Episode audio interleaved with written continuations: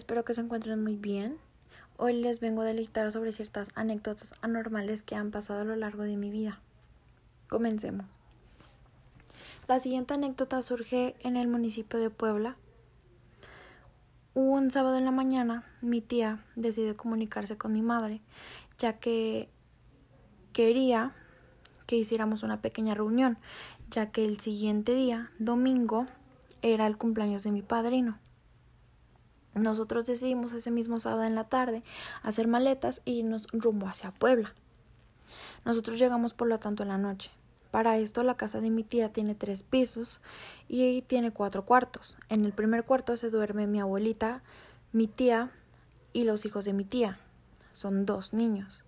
En el segundo cuarto se suele dormir mi hermana, mis dos primos y yo. En el tercer cuarto se duermen los dueños de la casa con sus bebés. Tiene dos bebés. Y en el, por lo tanto, en la última planta hay un último cuarto. Ahí se suelen dormir mis padres. En la hora de dormir, eh, mi padre nos comenta que la primera vez en esta casa sentía una vibra muy extraña, muy rara cuando llegaba.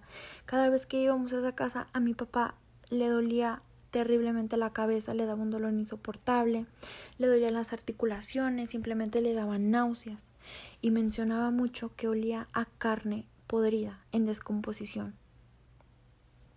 Eso nos llamó mucho la atención, pero nunca decidimos tomar la importancia, ya que solamente él olía esa parte. Nosotros no olíamos absolutamente nada. Ya para la, ya para la hora de dormirnos, él se acuesta, se queda dormido y dice que lo despierta un ruido muy peculiar, una risa de un bebé. Él se paró, se paró tranquilo porque esta casa siempre está habitada por niños, por bebés. Y él se paró, se sentó en la cama para ver si veía en el piso de pronto que se había metido su sobrinito o mi hermana. No vio nada, se recostó esta vez no lo despertó una risa un bebé, lo despertó un movimiento en la cama, como si alguien estuviera sentado en la orilla meciéndose. Él se le hizo súper raro, se paró, volteó a ver que mi madre no estaba despierta o que ella estuviera emitiendo este tipo de movimiento. Entonces mi madre estaba totalmente dormida, se le hizo súper raro, pero él tiene esta facilidad de ver, sentir este tipo de espíritus o de, o de energías. Simplemente no lo tomó importancia, solo él quería dormir. Se volvió a acostar y esta vez no lo despertó un movimiento o una risa. Esta vez ya era más largo el sonido, era un llanto. Era muy raro, porque era un niño, era un bebé, lo cual a él siempre cuenta que siempre ha visto personas mayores, personas adultas de la tercera edad, pero nunca había escuchado o visto un bebé. Él simplemente lo que ha hecho con la, las situaciones pasadas es gritar basta para que este espíritu se vaya. Él se sentó en la cama, se quedó como por tres minutos esperando a que volviera a emitir ese sonido y poder ver algo, o poder sentir, o poder hacer algo. Él simplemente gritó basta porque él quería solo dormir. Al día siguiente, mi madre decide contarlo en el desayuno, lo que había pasado, porque en, la mañana se lo comentó a mi madre, lo cual mi madre no, no escuchó nada, se lo cuenta y mi madre se lo cuenta a mi tía ella se quedó súper impactada porque ella cuenta que ella, su esposo se había ido en la mañana temprano y la había dejado sola.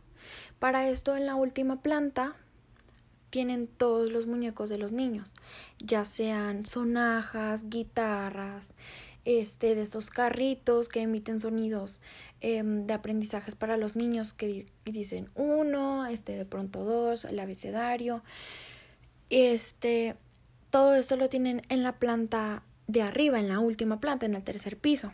Mi tía en la mañana, ya que se fue su esposo, se bajó a sus dos niños, a sus cuates, se los bajó a la última planta, estaban en la cocina y estaba lavando los trastes, haciendo el desayuno, Y dice que de pronto escuchó como todos los juguetes empezaron a prender. Escuchaba clarito cómo la sonaja empezaba a moverse, cómo la guitarra se empezaba a tocar, cómo el carrito empezaba a moverse y cómo se cerraba la puerta. Ella también dice que escuchaba una carcajada de un niño, pero no le tomó importancia, porque al lado exactamente había un recién nacido, lo cual estos sonidos estaban empezando a ser más fuertes, la sonaja empezaba a hacerse más seguido, a sonar más seguido. Ella se espantó porque estaba sola en ese momento en la casa, su esposo se había ido, tomó a sus niños, se encerró en un cuarto y no salió. No salió hasta la noche, hasta que llegó su esposo. Ella, ella dijo que sintió súper feo, una vibra súper rara, y también mencionó el olor a carne podrida en descomposición. Al día siguiente, eh, nosotros investigamos que la carne en descomposición, el olor que emite es porque hay un espíritu maligno. Em, hoy en el hoy en día ellos se mudaron ya que pasaron ciertas anécdotas más fuertes, ciertas eh, situaciones más fuertes y hoy en día ellos no viven en Puebla, viven en Toluca, ya que esa casa tenía una historia pasada demasiado fuerte. Muchas gracias.